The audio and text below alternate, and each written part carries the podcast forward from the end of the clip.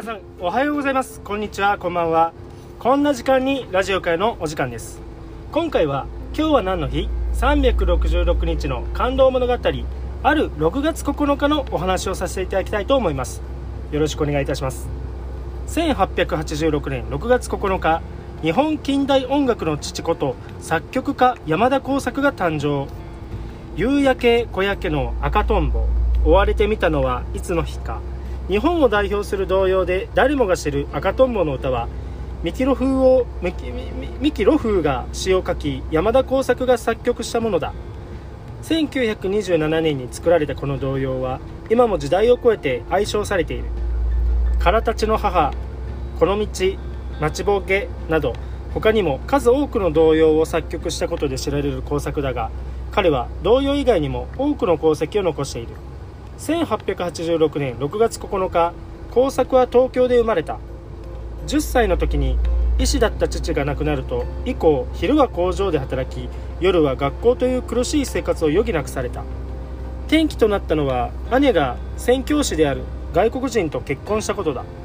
岡山県に住む姉夫婦に引き取られた工作は姉の夫エドワードに西洋音楽を教わった。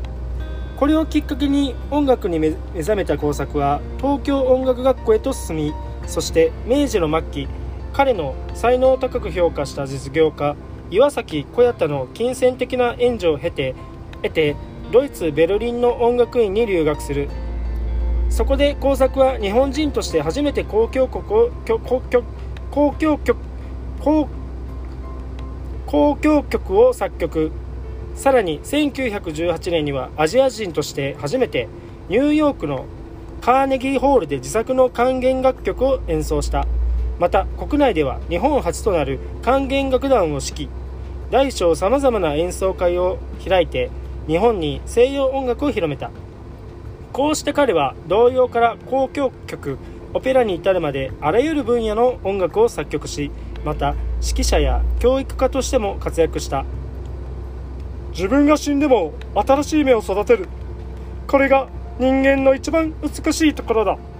そんな思いを胸に日本中の小学校から大学まで150校以上の学校の校歌を作曲し600曲を超える歌曲作品を創作し続けた工作。そんな彼が最も大事にしたのは日本語の抑揚をメロディーに生かし日本語が自然に美しく歌われるような作曲法だった。それこそ今も工作の歌が歌い継がれている大きな理由であろう。今回は6月9日日本近代音楽の父こと作曲家山田耕作が誕生のお話でした。明日6月10日はハリウッド初の日本人スター早川雪舟が誕生のお話です。ご視聴ありがとうございました。